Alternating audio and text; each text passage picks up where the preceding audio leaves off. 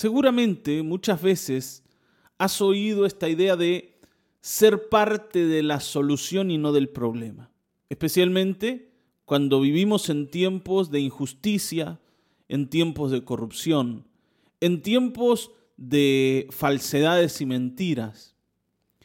En esos tiempos nosotros tenemos que asegurarnos de estar del lado correcto, de estar aportando hacia el lado correcto y, no de contribuir a esa injusticia que pareciera hoy andar por todos lados. Y aquí el salmista que se ve también rodeado de este contexto de injusticia, va a ir al Señor a decirle, Señor, es tiempo de que tomes cartas en el asunto. Pero cuando lo hace, dice, mira Señor que yo estoy trabajando para ser parte de la solución y no del problema. Vamos a leer Salmo 119, versículos 121 al 128. Acompáñame, vamos a leer juntos. Dice, yo practico la justicia y el derecho, no me dejes en manos de mis opresores. Garantiza el bienestar de tu siervo, que no me opriman los arrogantes. Mis ojos se consumen esperando tu salvación, esperando que se cumpla tu justicia. Trata a tu siervo conforme a tu gran amor. Enséñame tus estatutos. Tu siervo soy. Dame entendimiento y llegaré a conocer tus estatutos. Señor, ya es tiempo de que actúes, que tu ley está siendo quebrantada. Sobre todas las cosas amo tus mandamientos, más que el oro, más que el oro refinado. Por eso, tomo en cuenta todos tus preceptos y aborrezco toda senda falsa. Amén. El salmista le dice al Señor, Señor, ya es tiempo de que actúes. Hay momentos en la vida donde la generosidad, la justicia, la honestidad parecieran ser valores desechados por las personas y reina entre nosotros el egoísmo, reina el odio, eh, el, querer sacar ventaja, ¿sí? la avaricia, la mentira, el engaño. Eh, esto lleva a las personas justas, aquellos que tienen un corazón correcto, a mirar al cielo y decir, ¿hasta cuándo vamos a vivir así? ¿Hasta cuándo esta gente mala va a seguir gobernando entre nosotros? ¿Va a seguir imponiendo las condiciones? ¿Cómo puede ser que uno esperando buenas cosas reciba todo lo contrario, especialmente cuando dio buenas cosas? Cuando yo fui honesto y del otro lado recibí deshonestidad, ¿sí? recibí maltrato, recibí injusticia, me estafaron, me defraudaron. Seguramente alguna vez te has sentido así. Y es así como el salmista se siente. Y por eso va el Señor a decirle, Señor, mira, la verdad es que las cosas no dan para más. Ahora, yo quiero ser parte de la solución, estoy trabajando por ser parte de la solución. Y esto no siempre es tan claro para todos. ¿Por qué? Porque cuando vos ves que, ¿no? que es como que siempre gana el injusto, siempre gana el deshonesto, siempre gana el que hace las cosas al revés, corres el peligro de sentir que ese es el camino para salir adelante y que ese es el camino para ganar algo en la vida. Bueno, acá, viejo, hay que ser tránfuga, porque si vos no sos tránfuga, las cosas eh, te van a ir mal.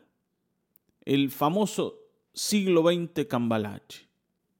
¿Se acuerdan, no? Lo que dice. Acá el que no llora no mama y el que no afana es un gil.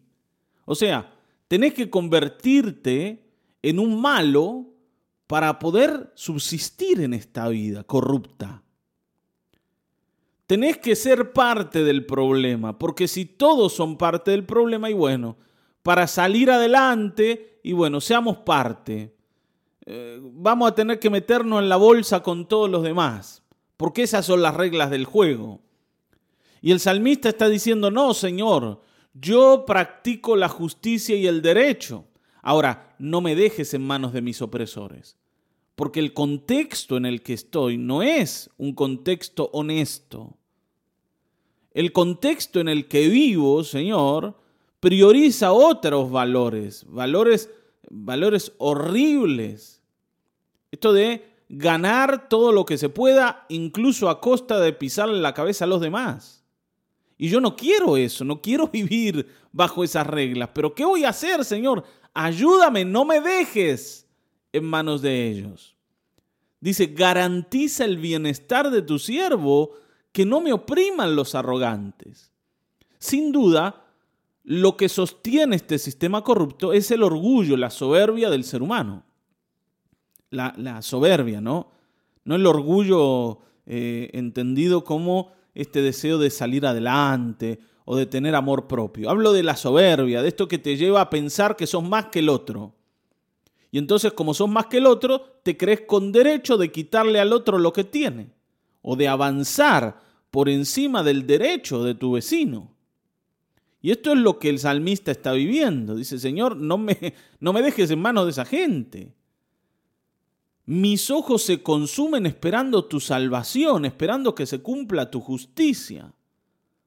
Yo estoy esperando. Yo estoy poniendo los ojos en el cielo. Entiendo que la solución no va a venir de un gobernante, no va a venir de un político, no va a venir de un empresario. Tiene que venir del cielo. Pero Señor, la estoy esperando hace bastante ya, ¿no? Bien, fíjense lo que dice el versículo 124. Dice, trata a tu siervo conforme a tu gran amor. Señor, mira que estos opresores, estos malvados, cada vez están más cerca. Las balas pegan acá, al lado mío. Vieron que hay veces que uno en la vida ve como que la corrupción, la deshonestidad está allá, ¿no? Uno la ve en la tele. La injusticia, uno la ve en la tele. Dice, qué bárbaro lo que está pasando. Pero, pero hay tiempos donde esa injusticia ya no la ves en la tele. La, ves, ¿no? Al lado tuyo, en el vecino de enfrente, en el de al lado te, empieza a tocar de cerca. Vos comenzás a ser víctima de esa deshonestidad de las personas. Y ahí es donde decís, Señor, espera que esto me está llegando a mí, ayúdame. Soy tu siervo. Está bien, ¿no? Soy tu siervo, dame entendimiento. Quiero conocer tus estatutos, pero Señor, por favor, yo voy a contribuir a que las cosas mejoren. Pero sin duda, tu respuesta es la que va a resolver las cosas. Y por eso el 126 dice, Señor, ya es tiempo de que actúes, pues tu ley está siendo quebrada. Señor, lo tuyo es lo que está en juego, no lo nuestro, lo tuyo, Señor. Defende lo tuyo. Defende a tu pueblo. Que la verdad siga siendo predicada que los honestos sigan teniendo un lugar de preponderancia en medio de la sociedad. Que la gente todavía estime decir la verdad como un valor esencial para la vida. Respetar al otro como un valor esencial. Esto, por supuesto, no comienza en la casa, comienza en el hogar. Nosotros tenemos que ser parte de la solución enseñándole a nuestros hijos hacer las cosas bien, a trabajar, a ganar lo que ellos desean con trabajo, con esfuerzo, con ingenio, poniendo en práctica sus habilidades, no tratando de quitarle lo que tiene al vecino o al amigo. ¿Te das cuenta? Es necesario que nosotros seamos los que comienzan el cambio tampoco podemos decirle al Señor, Señor, venía a solucionar las cosas porque nosotros no sabemos qué hacer, tampoco estamos dispuestos a hacer nada. Y, si no venís rápido, mirá que nos vamos a ver tentados en caer en el mismo error en el que ha caído aquel vecino que me está oprimiendo. No, no, no podemos pensar así.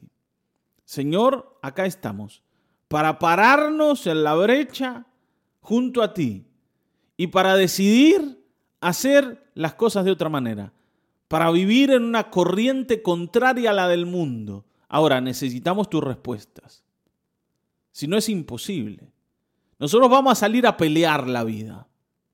Nosotros vamos a salir a enfrentarnos a los enemigos de la, de la, vuelvo a decirte, de la deshonestidad, de la injusticia, de la avaricia, de la falsedad. Pero vení con nosotros, abrí los caminos, Señor. ¿Está bien? Tenemos que decidir ser aquellos agentes de cambio, aquellos que inician las cosas. No, esperemos a que Dios haga, no sé, con los ángeles que están allá arriba, que mande a algunos y, que resuelva los problemas. No, el Señor nos tiene a nosotros aquí, somos su pueblo. Está bien, ¿no? Comencemos ese cambio.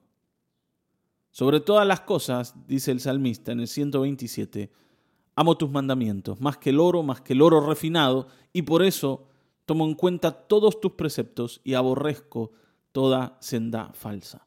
Él tenía una decisión. Ayer hablamos de esto, ¿no? La decisión de permanecer firme, de ser honesto en medio de los deshonestos, de decir la verdad en medio de los mentirosos, de no robar en medio de los ladrones. No es fácil, hermano, ¿eh? No es fácil, porque a veces el contexto te hace sentir que el desubicado sos vos. Y no es verdad. Miremos al cielo, busquemos las respuestas del Señor pero permanezcamos en una decisión de ser parte de la solución y no de los problemas. Amén, vamos a orar. Padre, gracias por este tiempo devocional. Gracias porque tú estás con nosotros. Te pedimos, Señor, como el salmista, que actúes. Señor, la injusticia es mucha. El dolor de las personas es mucho. Señor, si no viene de ti la respuesta, ¿de dónde más? Ayúdanos, Señor, no nos dejes a merced de los malvados, pero sosténnos en la decisión firme de, de comenzar el cambio, de mostrar que se puede vivir de otra manera, de decirle a la gente que tú estás en el trono y que mientras tú estés en el trono, jamás el malvado va a prevalecer. Señor, tú decías que las puertas del infierno no van a prevalecer contra la iglesia. Nosotros creemos esto. No, Señor, contra la iglesia como una institución, sino contra la iglesia como aquellas personas que han decidido vivir la vida que Cristo nos ha enseñado.